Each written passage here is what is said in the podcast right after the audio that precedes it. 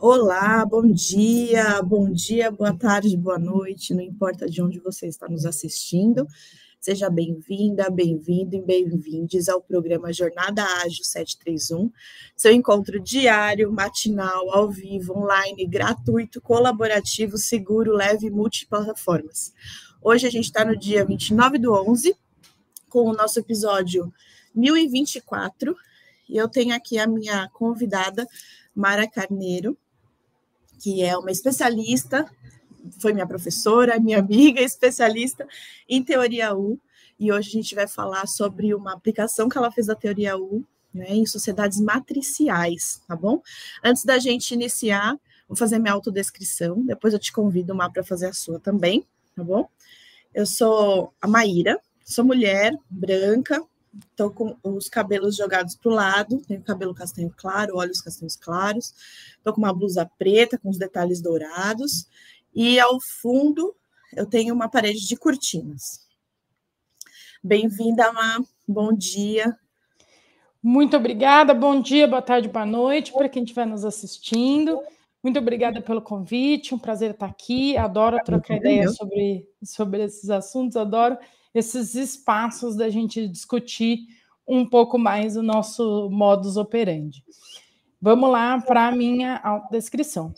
É, eu sou uma mulher branca, cabelos longos, meio, meio mais ou menos assim, um tanto para cada lado. Estou com uma camiseta preta. Essa camiseta eu trouxe de uma das sociedades que eu, que eu é, viajei, vou até mostrar, porque não dá para ver tudo. Ele tem um coração. Ai, que linda! Uma imagem aqui. É, de uma mulher. Exatamente, é de uma é, loja em Rutitã de Saragossa, na, na, na, que é uma minoria étnica no México, que eu fui esse ano. Atrás de mim tem uma parede discretamente verde, praticamente uma parede branca, com um quadro fazendo alguma brincadeirinha aqui para você tomar mais café, do meu lado esquerdo. Super feliz de estar aqui. Obrigada, obrigada por aceitar o convite. É muito bom ter você aqui também. E vamos falar um pouquinho da, dessa sua experiência, né? A partir depois de tantos anos você estudando teoria, teoria U, né? A Mara foi minha professora no MBA que ela também ensinou teoria ONU para gente, e agora ela conseguiu. Eu, que, eu, que você, que eu te conheci, que, que eu te dei aula no MBA, isso foi o quê? 2019? Foi 2018, 19. 18. É, 18 a gente começou lá, a turma começou em 18. Ah, demais. Continua, te interrompi. Imagina. E agora ela está aqui pra, com a gente para falar um pouquinho de uma aplicação que ela fez em cima, baseado na teoria 1, né, em cima dessa teoria. E ela está lançando também uma, uma série, né, mas depois você explica um pouquinho melhor, tá bom, para a gente sobre isso.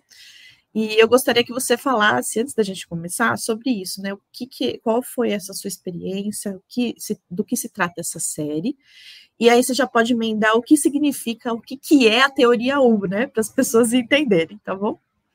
Vamos lá.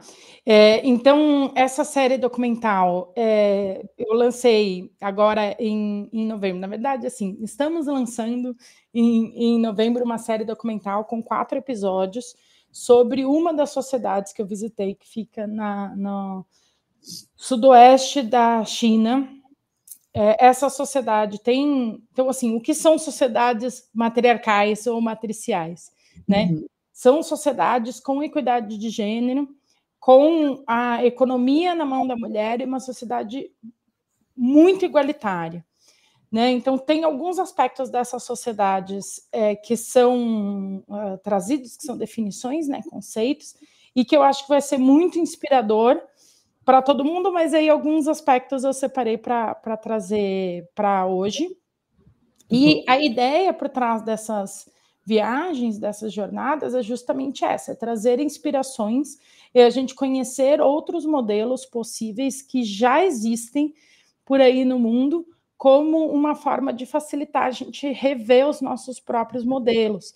Se eu acho que só tem um único modelo, eu estou ali, não, ó, o famoso, as coisas sempre foram assim, então elas sempre serão. Então, se eu trago contato com alguma coisa que é diferente já e sempre foi diferente, é, isso me, me, aproxima um pouquinho mais é, de mudá-la. Então, a série documental está sendo publicada no YouTube. Você pode assistir completamente sem custo, é só procurar canal Reino das Mulheres. Três episódios já estão no ar. Reino e das Mulheres. Reino, Reino das Mulheres, exatamente. Três episódios já estão no ar e o último episódio sobre essa sociedade chinesa é, vai aparecer, é, vai entrar, vai estrear né, amanhã. E aí depois vai seguir disponível lá no YouTube. Então, entrando no canal, tem ali um videozinho de dois minutos é, explicando brevemente o projeto e logo tem ali as sugestões do YouTube para você. E a primeira playlist que a gente destacou é a playlist com esses quatro episódios sobre a sociedade dos moços. Ah, que e legal. É isso, a ideia é a gente é, continuar publicando no, no ano que vem. Então, assim, nesse videozinho tem lá é, é, explicando, nós já fizemos seis viagens, jornadas de aprendizado. Isso que eu ia te perguntar, isso que eu ia te perguntar. Essa série com quatro episódios é de apenas uma viagem que você fez, certo? Exatamente, exatamente. Vão ter os próximos episódios das próximas jornadas aí. Exatamente. Então é como se cada temporada da série fosse de um povo. E aí cada temporada vai, vai ser isso mesmo, tipo três, quatro episódios. É, não são episódios muito longos, né? A gente fez assim de propósito, 20 minutos no máximo, entre 15 e 20 minutos. É, e a jornada de aprendizado, já soltei uma palavra, não expliquei, né? O que, que é? Jornadas de aprendizado são uma, é, é uma das ferramentas disponíveis para nós na, na teoria U para expandir o olhar, para ampliar a nossa visão periférica, né? Que é justamente isso que eu estava falando. Ah, se eu consigo ver as coisas de uma forma diferente, se eu consigo ver outros modelos, se eu consigo enxergar uma situação onde eu estou por outra lente, é, isso é um passo importante para a mudança. E a teoria U é uma ferramenta, é uma metodologia, na verdade é um frame, um framework onde se encaixam várias metodologias, cujo objetivo é conduzir mudanças sistêmicas. Né? Então, é muito, muito útil para é, gestão de, de, de mudança, para trabalhar liderança, porque hoje não dá para a gente falar de liderança sem falar de mudança, e para a implementação de todo o sistema que requer é, mudança de comportamento, como, por exemplo, é, uma mudança de uma lógica não ágil para uma lógica ágil. Né? Isso é um exemplo de onde a, a, a teoria U pode ser estruturante. Ela foi criada por um professor que é alemão no MIT, então ele tem uma trajetória da Alemanha, mas ele cria, redige e, e, e é, começa a divulgar, ensinar a teoria U no MIT nos Estados Unidos já tem uns bons anos. Né? Então, o meu primeiro contato com essa teoria, meu primeiro, minha primeira formação foi em 2015, é, e aí, desde então, fiz uma série de, é, é de formações, aplico na universidade, já apliquei em alguns outros lugares, e essa, é, esse arcabouço, digamos assim, de, de metodologias de preparo é espetacular para a condução desse tipo de jornada de aprendizado, porque não adianta eu viajar é, com a cabeça fechada, e isso a teoria U ela, ela ajuda bastante, assim, todas as viagens é, a gente vai e leva grupos, então são viagens em pequenos grupos de até 12 pessoas, em que quem vai vivencia em primeira mão. Os documentários eles são assim, tipo, você que não vai viajar com a gente, mas você quer saber, ou talvez não viajou ainda, né? Mas você quer saber é, fazer uma, uma, mini imersão. É, você pode acompanhar com os documentários. Que demais, entendi. Entendi como funciona. E normalmente as pessoas que vão com você são estudantes também dessa, é, dessa teoria, eles começaram a aplicar naquele momento, eles já vêm estudando há um tempo, como funciona? Olha, tem muito aluno meu da FIAP que vai. É, então, né, colegas seus, pessoas que estudam inovação, que é, trabalham com inovação é, de alguma forma, né, de forma direta ou uh, indireta, né, tem alguma posição de liderança e precisa lidar com inovação de, uhum. de alguma forma, mas em geral são pessoas que tem interesse na transformação de si mesmo, de si mesma e do seu redor, né? Uhum. Que é bem o cerne da teoria U, né? Transforme-se para transformar. É, e o modelo matriarcal ele chama bastante atenção por ser muito estruturalmente diferente do nosso. É, então, normalmente, quem é, é viaja conosco é quem está topando esse mergulho mais profundo, assim, sabe? Está topando. Não. É, é uma outra maneira de ver as coisas, né? A gente está muito pautado aqui em sociedades patriarcais, né? Muito é. diferente, com pensamentos totalmente diferentes. E às, às vezes a gente nem percebe o quanto a gente já está sendo consumido por isso, em um histórico que para a gente muitas coisas são vêm numa normalidade que na verdade não são. Né? Totalmente. Você sabe que falando de China, fazer um, um pequeno parênteses assim. Claro. A primeira vez que eu fui para a Ásia, que foi é, é, para a China, eu acho muito curioso assim. Isso que você falou, quando a gente normaliza várias coisas, quando você está imerso na sua realidade, você não tem muito como saber o que é paradigma. Os paradigmas eles ficam muito inconscientes, né? E aí, quando você trava contato com alguma coisa que é muito diferente, e você tá com a mente aberta, com, com você está disponível, digamos assim, porque também a gente tem uma capacidade de negação grande. A gente tem capacidade de vivenciar coisas e não ver elas, né? Então, quando você trava contato com coisas muito diferentes, com uma disponibilidade de olhar, é, a consequência disso é evidenciar os seus próprios paradigmas.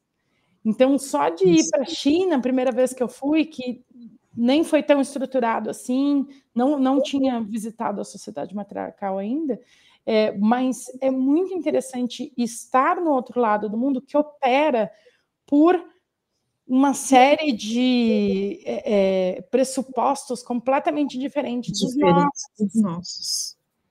E aí, isso por consequência, olha, bom, eles fazem assim. Existe esse pensamento. Não é o meu.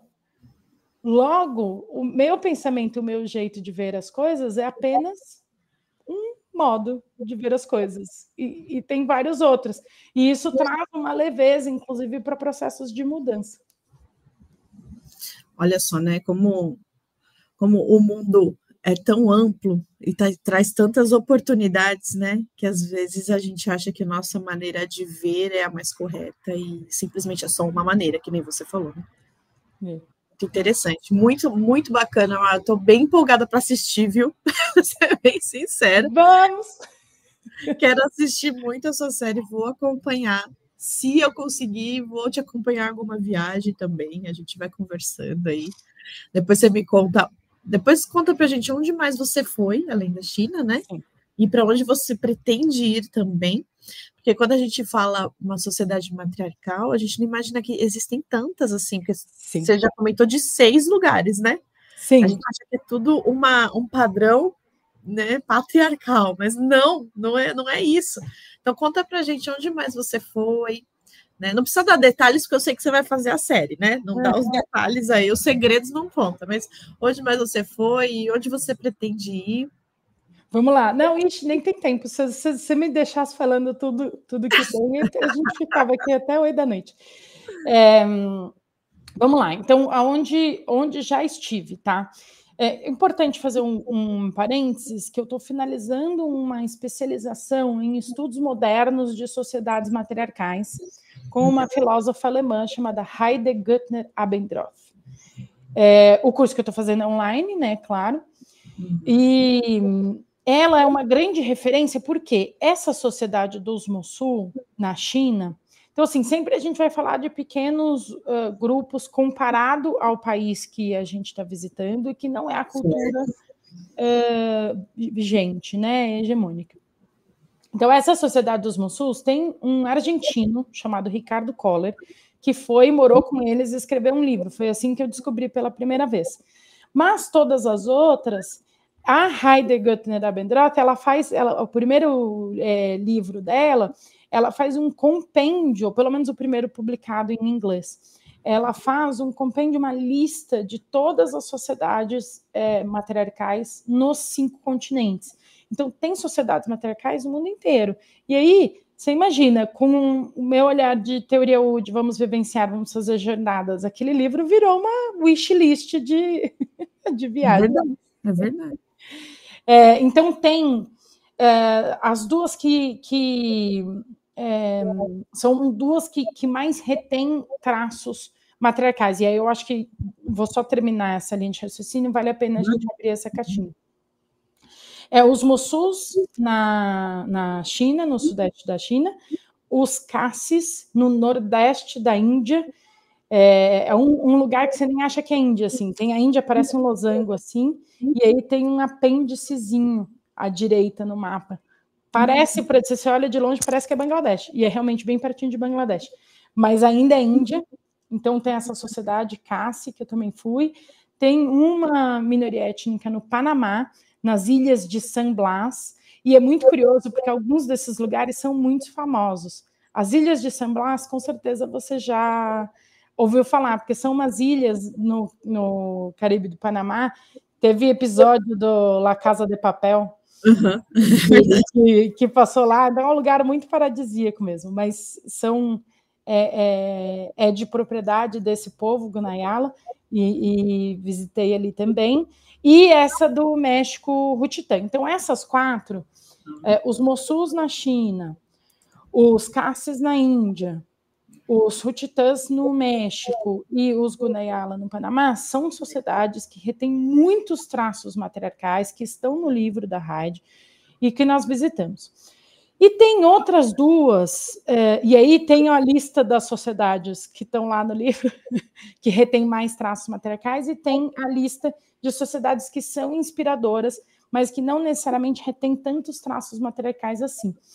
Mas uma coisa curiosa que a Rádio trouxe é que é, resquícios matriarcais tem no mundo inteiro. Tem, uhum. inclusive, aqui na de São Paulo, você vai achar resquícios. É isso que eu ia perguntar. E no Brasil, tem? Não, oxe, essa caixinha, essa é uma caixinha grande que dá para a gente abrir.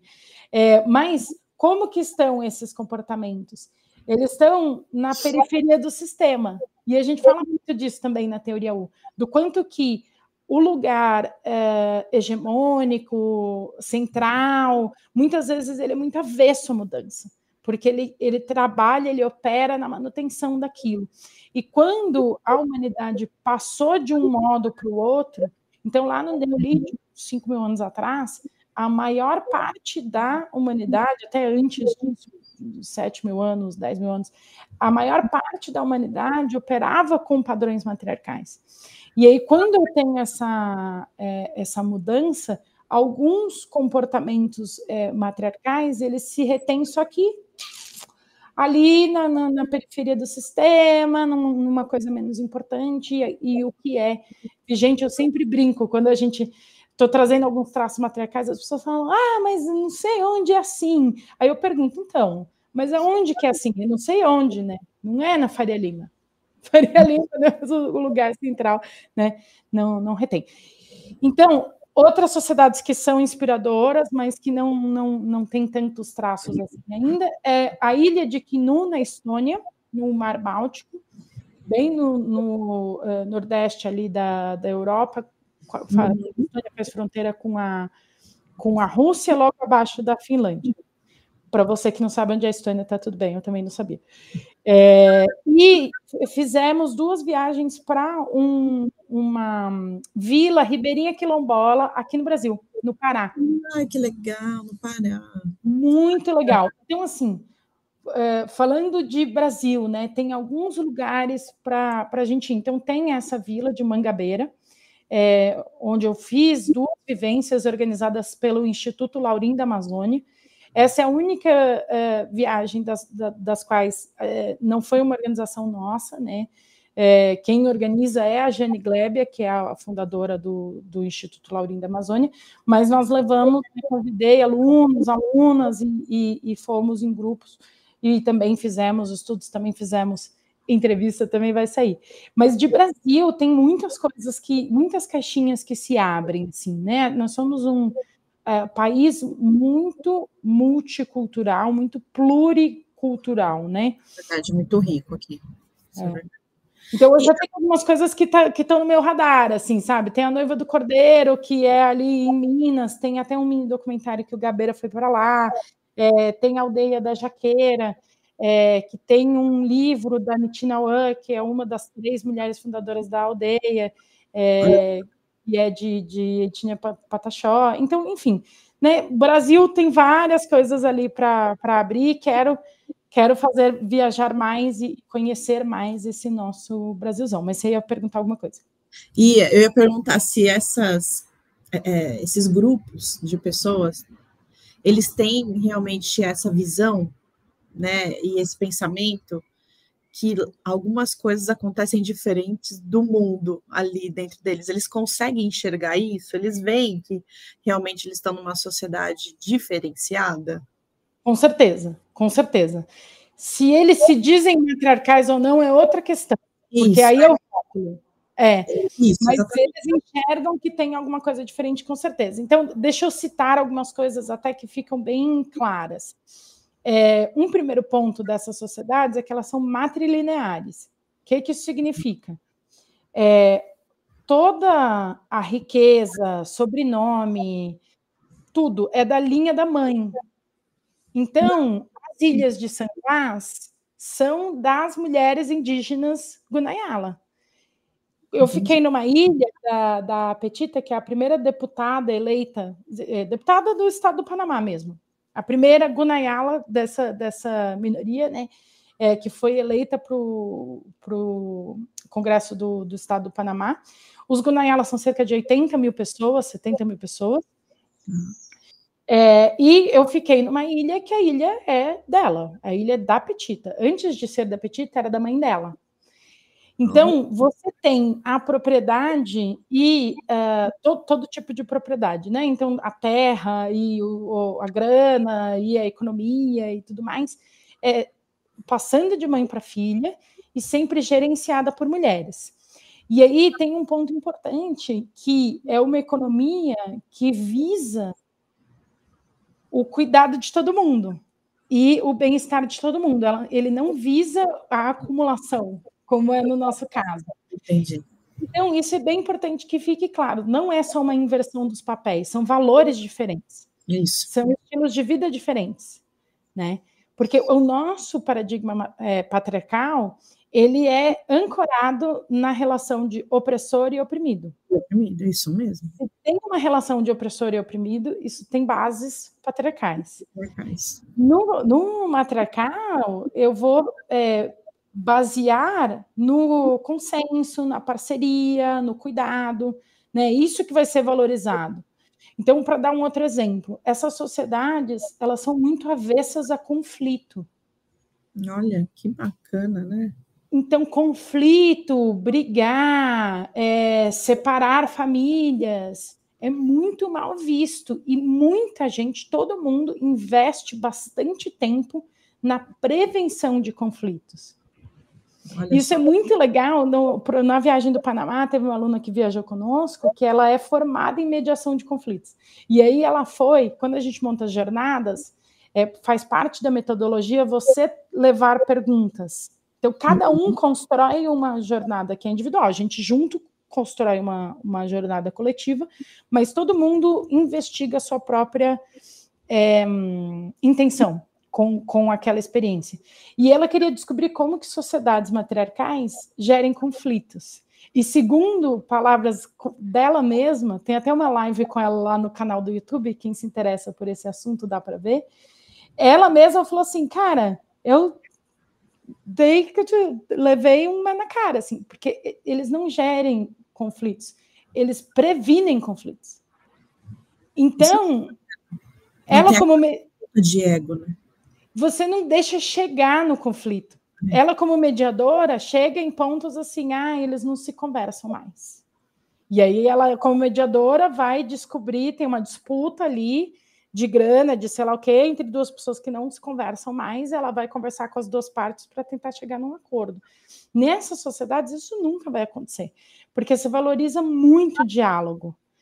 Então, você tem um investimento diário em conversa, em não, mas se não está legal, como é que a gente vai fazer? Em um contexto, uh, num formato social completamente diferente. Muitas dessas sociedades não têm casamento. Olha só.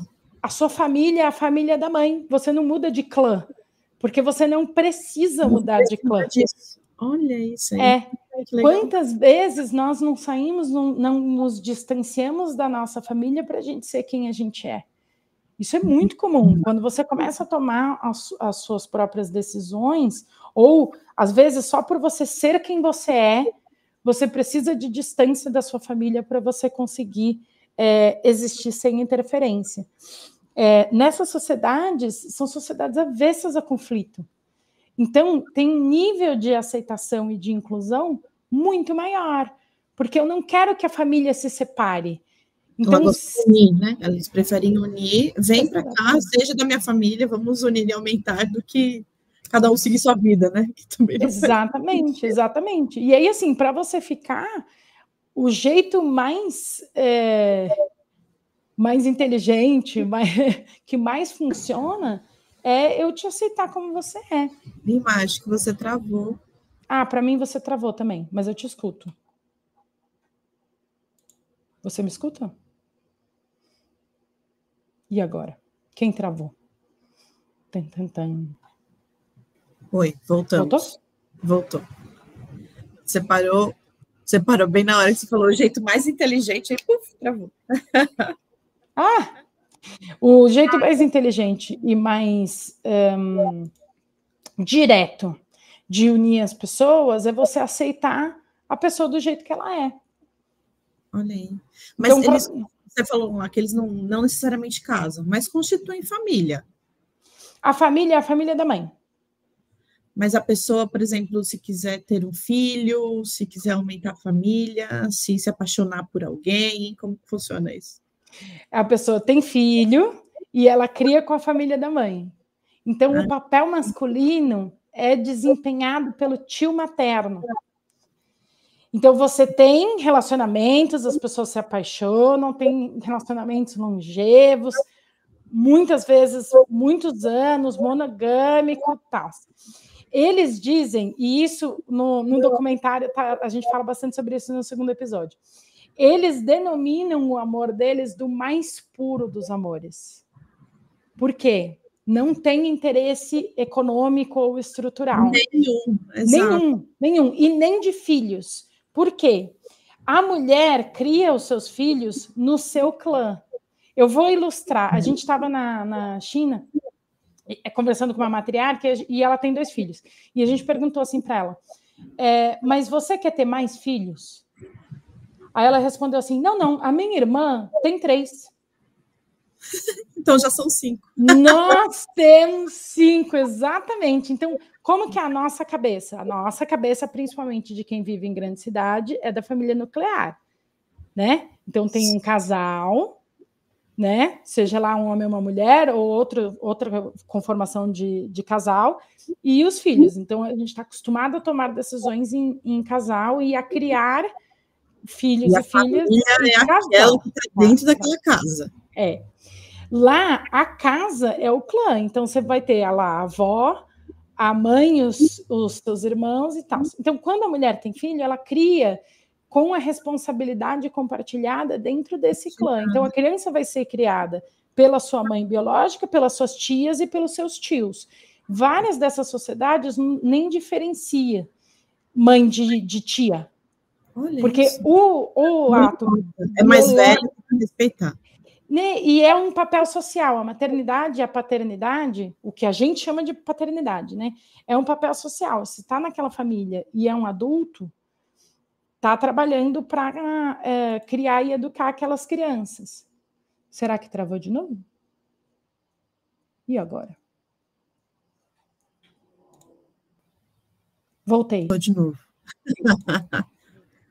Ah, então tá bom. E sou eu que estou travando mesmo, né? Oh. Eu não sei então, se é a, aqui a, a, plataforma ou somos nós. Ah, então tudo bem.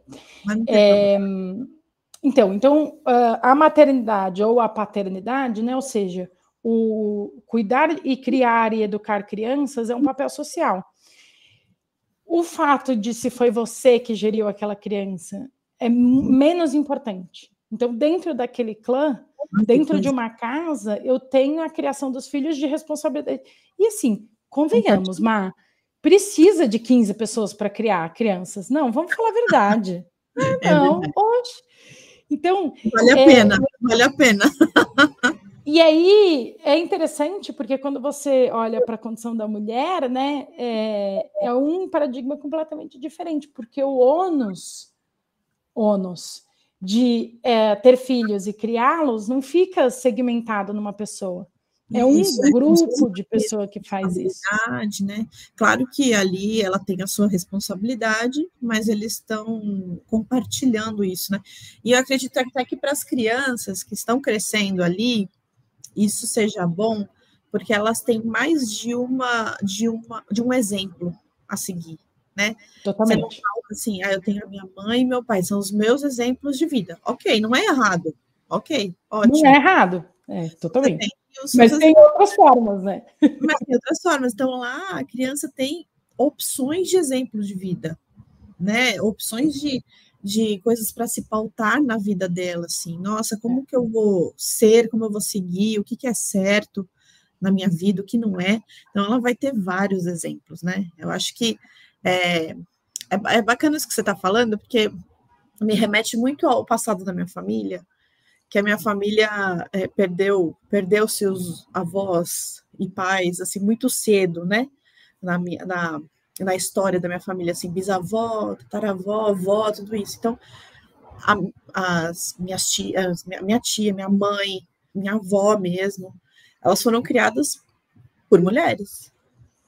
Então, foram mulheres que não tinham homens do seu lado uhum. para constituir a família por é, uma infelicidade do destino que acabou, né? é, acabou indo embora. Mas é, elas foram criadas por mulheres, então elas aprenderam a, a viver, a crescer, a estudar, tudo a partir de um ensinamento das mulheres, né? Então, quando você fala isso, me vem muito na cabeça, porque os meus exemplos de vida, claro, tem o meu pai e minha mãe, mas tem muito a minha avó, minha bisavó, uhum, minha tia, uhum. muito isso pautado em mim, por, por conta dessa, dessa força feminina, né, que foi trazida para dentro da minha casa. Isso é um dos exemplos que acabou se constituindo, né, matriarcal na minha família por conta disso, assim. E para os meus primos também, para os meus tios, avós, os meus tios, enfim, tudo. É, isso serve de exemplo, né? Então, assim, o respeito, o exemplo das, das pessoas mais velhas, das mulheres da família, é muito forte isso na minha família, sabe? Eu entendo o que você está dizendo aí, o exemplo a se seguir. Bem interessante. Muito legal, muito legal. Não, isso é muito bonito, assim, eu adoro essas conversas, e eu adoro quando é, isso remete a pessoa à própria família, e você acaba olhando para a situação com outro olhar, né? Às vezes a gente, a gente olha muito com um olhar de, de falta, né? É. Porque a gente tem muito esse paradigma de que a família tem que ser assim, assado, não sei o que, se não tem um desses. Várias regras, né? a se seguir. É, pois é que nada contra, é que é um modelo e tem vários outros. Tem vários outros que... modelos que às vezes a gente não tem o conhecimento, a gente não Sim. consegue chegar neles, né? Quantas pessoas que estão ouvindo a gente aqui não, não imaginava que existe tanta sociedade matriarcal assim. Totalmente, totalmente. E aí tem um. É, eu, quero só trazer um, um ponto e aí é, é, falar sobre uma coisa muito legal que acontece nessas sociedades. Então, Acho que um, um, primeiro ponto que eu, que eu vejo que tem uma diferença muito é, estrutural é, eu sempre brinco assim, não existe mulher fraca. Mulher fraca é, uma, é, um, é um negócio fictício, assim, que a gente fabricou. Ai, não, as mulheres são fracas, inofensivas. São frágeis, são fracas. Né? É, não, né, assim, isso é no filme. Na vida real, não é, né, assim.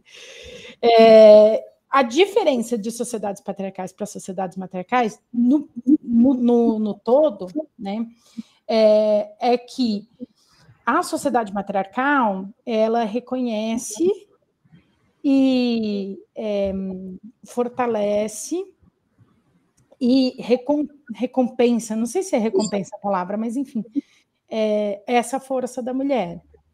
Então, todo mundo. Então, assim, para começar pelo aspecto econômico, né? Então, assim, a, a, mulher é a força motriz, e aí você fala, mas Mara, a mulher é força motriz em um monte de lugar. Só que nas sociedades matriarcais, ela é dona da terra. Quem herda a responsabilidade de cuidar da família herda é. todos os bens da família. E isso a gente não tem. Então, na sociedade patriarcal, eu tenho. Era bem diferente. Antigamente, não muito tempo atrás, aqui. Era, era, era contra a lei, a mulher era uma propriedade, imagina ela ter. Isso, exato. E era sempre o filho mais velho que levava essa, essa abordagem que você comentou aqui, né? Era o homem. A é. mulher muitas vezes não tinha direito a nada. É. Nos CASSE é muito curioso. Quem herda a, a propriedade é a filha mais nova. Olha isso. A filha mais nova herda toda a, a, propriedade e ela fica na casa cuidando da, da mãe, ou se, se tem é, casamento da mãe e do pai, né? Dos, dos ah. mais velhos. Uhum. É, então, você tem uma sociedade que reconhece, é, apoia, é, é, remunera e enaltece a força da mulher. Na nossa sociedade, a gente explora isso sem reconhecimento. Tanto que a, toda a nossa economia do cuidado é não remunerada. E está na mão de quem? Né? É é, mas assim, voltando nessa questão da, da, criação dos filhos e tal, tem um termo que a gente usa na teoria U que é o campo social. Uhum. O Otto Scharmer, que é o criador, ele tem uma origem é, ligada. Criador da teoria U, né? Isso, criador da teoria U ele tem uma origem é, ligada à agricultura. Então, ele está fa tá fazendo um paralelo do solo onde a gente planta uhum. com qual que é a condição daquele grupo em termos de relações sociais, de confiança, uh, de capacidade de diálogo, etc, etc. E quando a gente vai fazer mudança, é muito importante que a gente invista nesse solo. Porque não adianta jogar sementinhas novas se o solo não é fértil, se eu não confio em você e a gente não, não fala nunca, nunca conversei com você sobre nada, e aí a gente vai ter uma conversa super filosófica do objetivo de onde vai a nossa organização, a nossa família, não vamos conseguir. Então, o Otto Scharmer, ele traz essa, é, é, essa, esse olhar que você precisa é, trabalhar com o campo. Então, ele é um pouco um olhar para a liderança como se fosse um cuidado da terra, uma produção, uma, uma né, pequena produção agrícola, uma jardinagem, né? É, e não engenharia. é, e essas sociedades, quando você tem a, as pessoas criadas dentro de um clã, que tem muitas referências, como você mesma comentou, e essas referências são comuns, a sociedade é avessa ao conflito, então eu estou o tempo inteiro conversando e dialogando e falando sobre o que é mais importante para nós, não sei o que, não sei o que. Você tem uma capacidade de operar é, em consenso, por em prol de um objetivo comum, com autonomia muito maior, muito maior. Os Mossus, que é essa sociedade que, que tem o documentário agora, eles eh, foram consultados se eles queriam uma, um aeroporto perto deles ou não. E aí eles consultaram e entraram em consenso entre 40 mil pessoas que eles não queriam aquele aeroporto em três meses. A gente não consegue ter consenso no, no prédio. Nunca. Nunca. É mais reunião de condomínio, de um prédio de três andares. É o caos. Caos, caos. Por quê? Porque as nossas referências não têm nada a ver e a gente não, não exercita a arte do diálogo e a gente briga e tá tudo bem não, que a gente brigar. Não é pensado em grupo, né? Eu acho que essa é a grande diferença. É o que é bom para mim, não o que é bom para o grupo. Mas se for bom para o grupo e não for bom para mim, eu não quero. É muito isso, né? Eu acho que aqui a maioria das pessoas tem esse pensamento, né? Totalmente. Totalmente. É, o, os valores, né? E aí, de novo, né, a diferença dos valores. Os nossos valores são muito mais individualistas, individuais, né? É, e isso é um pouco uma ilusão, né? Uma vez a gente levou para a rádio uma visão. O bom de fazer curso com quem tem mais tempo nela, a, a obra da vida dela é estudar essas sociedades. A gente levou assim para ela: olha, Raid, às vezes nas conversas aparece, ah, mas o modelo patriarcal ele é mais eficiente. E o modelo matriarcal nem tanto. Ela olhou e falou assim: depende do que, que hum. você está falando. Se você está falando de um contexto militar, em que um manda o outro obedece literalmente, aí tudo bem, ok. Né? Mas, se você for olhar para as nossas democracias, tem quanto tempo que a gente sabe que precisa mudar hábitos coletivos para impedir as mudanças climáticas? Pois é. 30. Nossa, até se não for mais. É, pois é. 30 anos que a gente sabe que tem um negócio importante para todo mundo que tem que ser feito e a gente não consegue chegar num consenso desse tamanhozinho assim, ó. É, exatamente. Então, cadê a nossa eficiência nessa hora? Exatamente. É, é, é muito para se para pensar, né? Para parar, para refletir realmente, né? Eu acho que trazer até para a vida, né? Para trazer para a vida e pensar aqui como funciona. Deixa eu aproveitar que eu estou no momento de fala aqui para fazer rapidinho aqui a nossa atualização aqui da sala para quem está chegando agora. Tá?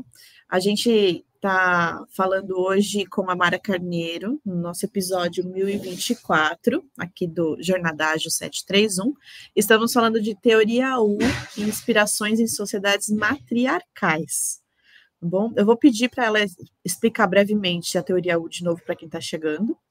E todos que estiverem aqui, fiquem à vontade para nos ver e rever em todos os canais: Facebook, YouTube, LinkedIn, Twitch, Twitter. Está sendo transmitido ao vivo e vai ser, vai ficar gravada essa retransmissão para assistir depois também, tá bom? Mas para quem está chegando agora, explica rapidamente o que é a teoria U e aí a gente continua, por favor. Vamos lá.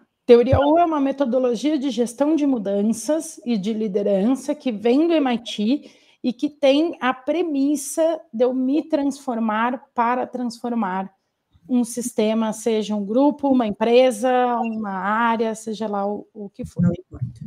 Ótimo.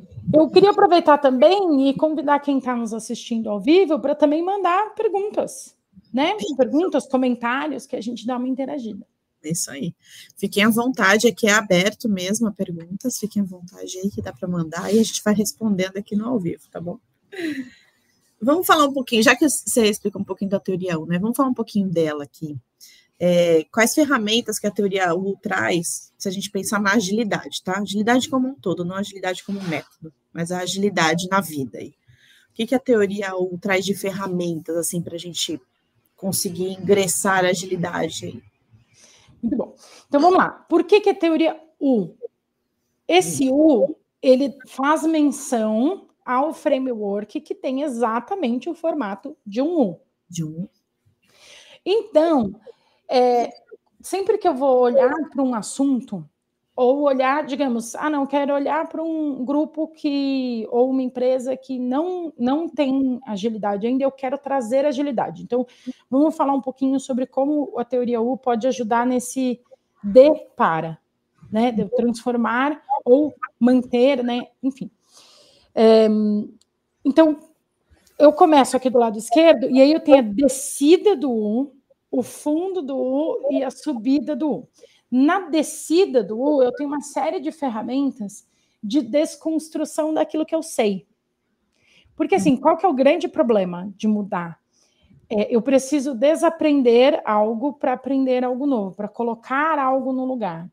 E para esse processo de, de, de, desaprender e de enxergar as coisas de uma forma diferente, que a gente tem, tem tanto falado, é, na descida do U você tem várias ferramentas. Né? Eu acho que vale comentar também que quando a gente traz a teoria U, eu tenho o U que vai, ah, eu vou desconstruir a realidade, vou passar por um, um, momento de presença mais profundo. A gente vai falar bastante de níveis de escuta diferentes. Então, como que eu aprofundo meu nível de escuta para de fato ouvir, de fato aprender coisas novas? E aí eu vou emergir, quando eu desconstruo, eu vou emergir lá do outro lado. É, né? Tem até uma das, da, dos livros da bibliografia é liderar, liderar a partir do futuro que emerge. Então, quando eu desconstruo, quando eu desço o, depois eu vou subir em algum lugar que eu não sei o que, que é. Então, ele está emergindo. É algo novo que eu não sei ainda o, o que é. E eu tenho ferramentais, metodologias para isso. Só que eu tenho o ciclo oposto. Né? Então, eu costumo brincar. Frente à mudança, que tipo de reação que a gente costuma ter? Me ajuda aqui, Mar. É, quando a, ó, quando a gente tem uma mudança, seja ela pequena ou brusca, a gente tem um certo receio. Receio. Ah, eu tenho. Talvez, é... ou, ou uma, é, um olhar mais, é, mais crítico também, né? Pode Sim. ser que aconteça. Então, é, é, no olhar da teoria U, a mudança ela pode, você pode é, ir em direção dela, uhum. com curiosidade, com vontade de aprender e, e com disponibilidade para mudar, é, com olhar crítico, sim, mas com abertura. Ou você pode, o que a gente vai chamar de, de o invertido ou de ciclo da ausência, que é quando você não quer saber nada disso, quer, que mudar, né? Quando eu fico muito presa no, no eu versus eles, não, eles Sabe aquele clássico? Não, eles lá do jurídico Sim, são nunca... horríveis, tá do, jurídico, né? Mas...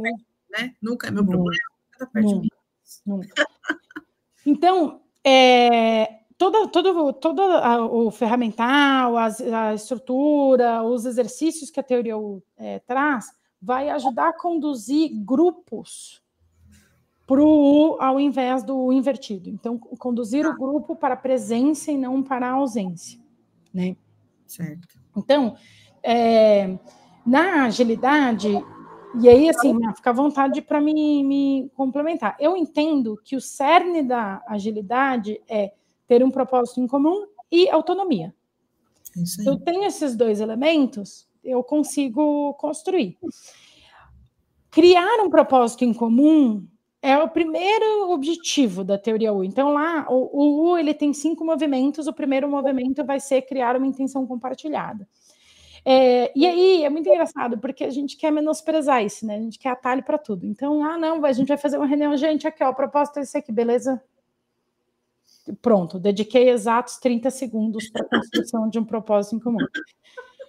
Não é assim que funciona, né? Assim, porque até um que um eu usei uma frase, você tem um, um, um o histórico que você vai entender a frase de um jeito, a outra pessoa vai, vai entender a, a, frase do outro jeito. Então, é, quando eu trago níveis de escuta e várias ferramentas que vai estruturar um diálogo mais profundo, eu consigo criar esse propósito em comum com muito mais profundidade, com muito mais é, é, assertividade, porque no, na vida real, quando você vai implementar, é, esse propósito ele vai ser desafiado o tempo inteiro. Então, se eu não conseguir é, é, criar ele com bastante substância, no processo, ele já, já era. Ele vai se perder. Ele se perde, uhum. exatamente. O então, propósito é como você, como você falou, né? O propósito não se cria simplesmente da cabeça de uma pessoa, uma ideia mirabolante que surgiu ali.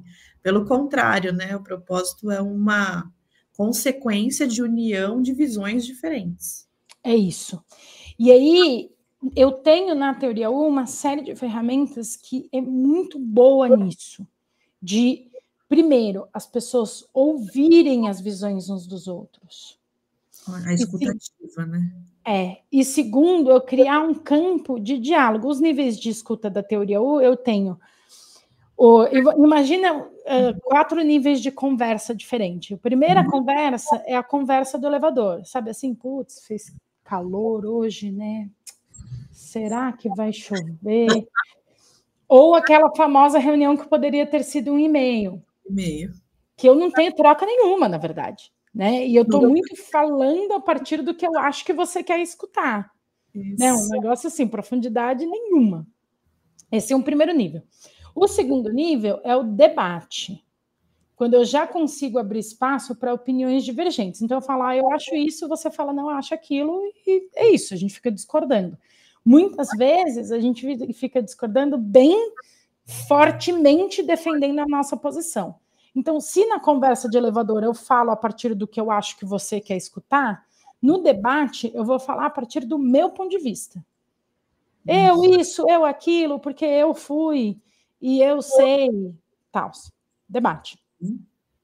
Quando eu desço para o diálogo, eu vou ter troca. Então eu falo o que eu penso e aí eu escuto, você escuta e reflete. Então é um, uma conversa que transforma. Eu saio de um diálogo com pensamentos diferentes do que eu entrei. Isso. É Sempre agrega, né? Sempre é. agrega. Uma conversa que flui, agrega e tem aprendizado, né? Eu acho que isso é o mais importante. Né? Exatamente. Então, se na conversa do elevador eu falo o que eu acho que você quer ouvir, no debate eu falo o que eu penso, no diálogo eu falo me vendo como parte de um todo. Isso. Então eu trago aquilo que eu tenho melhor, mas eu entendo que eu sou uma parte. Sim. Se eu entendo que eu sou uma parte, entender as outras partes é relevante, me faz pensar, e aí me modifica e tal. E eu já tenho uma construção em conjunto de conhecimento. Para eu traçar um propósito em comum, eu tenho que minimamente estar nesse nível 3. Sim, com essa abertura também, né? Com essa abertura de pensamento.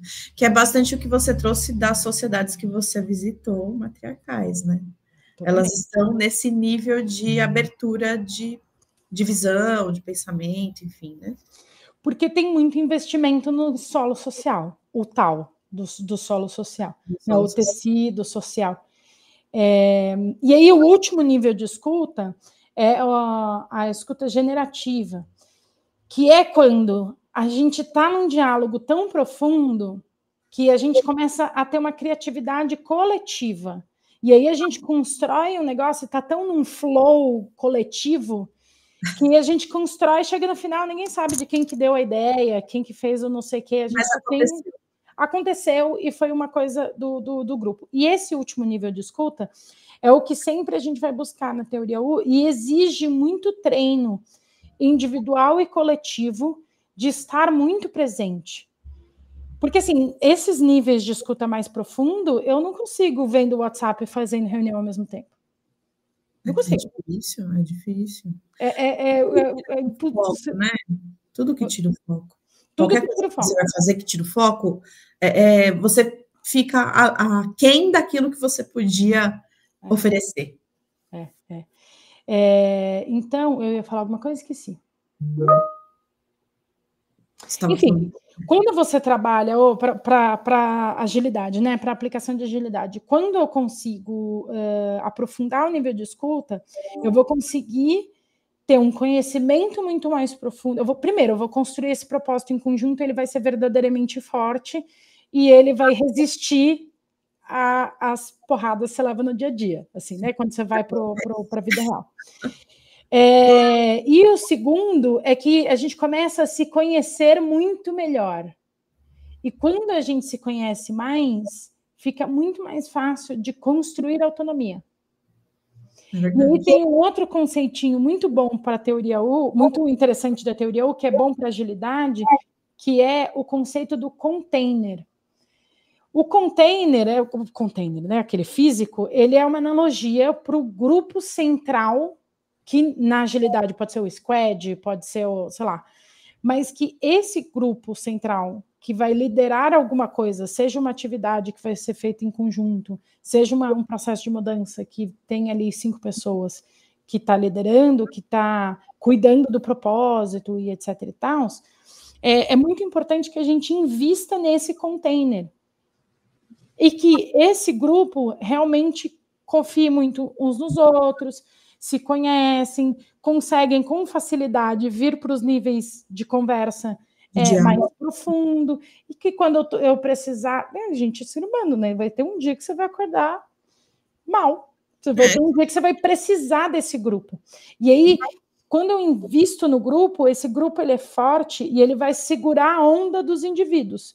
para o processo de mudança, para um processo ágil de fazer qualquer coisa, isso é muito importante, né? Eu preciso que aquele time seja autônomo, que se acontece alguma coisa comigo, a casa caiu, eu não vou conseguir vir, aquele grupo está forte o suficiente para se virar, exatamente. É isso aí.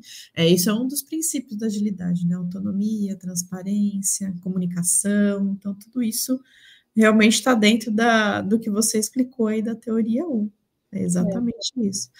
Mas a gente está prestes a acabar aqui. Já deu 8h27. Daqui a alguns minutinhos a gente termina. Então, eu gostaria que você finalizasse falando mais da, da, desse, dessa sua imersão da teoria U dentro das sociedades, dessa sua série, você explicasse onde as pessoas conseguem encontrar para assistir, né? Quando você vai lançar a próxima, fala um pouquinho mais, passa os seus contatos, a sua rede também, fica à vontade. Vamos lá. Então, deixo o convite para você entrar no canal Reino das Mulheres no YouTube. Se você for lá, eu, eu, eu passo o link para a Mágica, que a gente consegue colocar aqui, talvez, nos comentários. Conseguimos. É, então, Reino das Mulheres no YouTube. Entrando lá no canal, tem já um trailer de dois minutinhos que explica o, o contexto do projeto. E aí, logo, a primeira playlist destacada é uma série documental em quatro episódios, é, chamada Viagem ao Reino das Mulheres. Cada episódio tem um tema e a gente apresenta essa primeira sociedade. Uhum. É,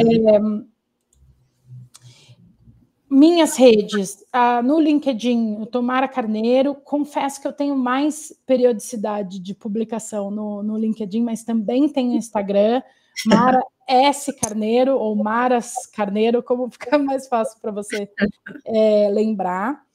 É, o projeto também tem um TikTok, que é Sociedades Matriarcais, no, no TikTok você consegue é, encontrar. É, as próximas, eu não vou cometer o erro de prometer prometer prazos. É, mas a gente já está editando a Sociedade do Panamá. No primeiro trimestre do, do ano que vem, a gente vai conseguir é, lançar com certeza.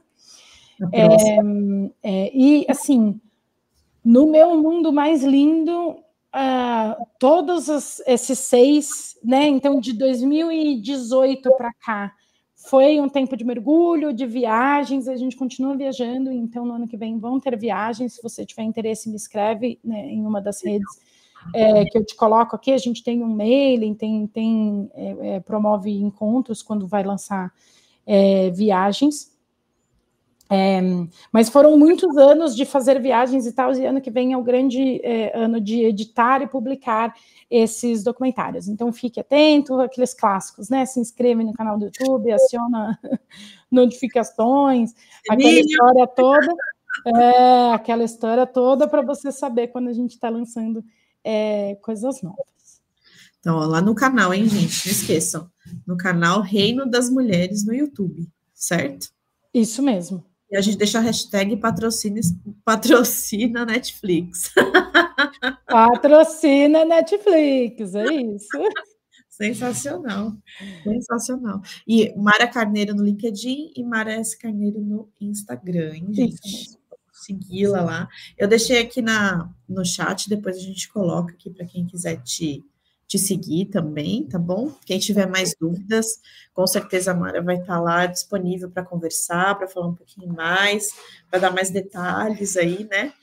E eu te convido também, Mara, nas próximas edições, para você voltar aqui para contar para gente, tá? Como que foi, né? Das próximas viagens também.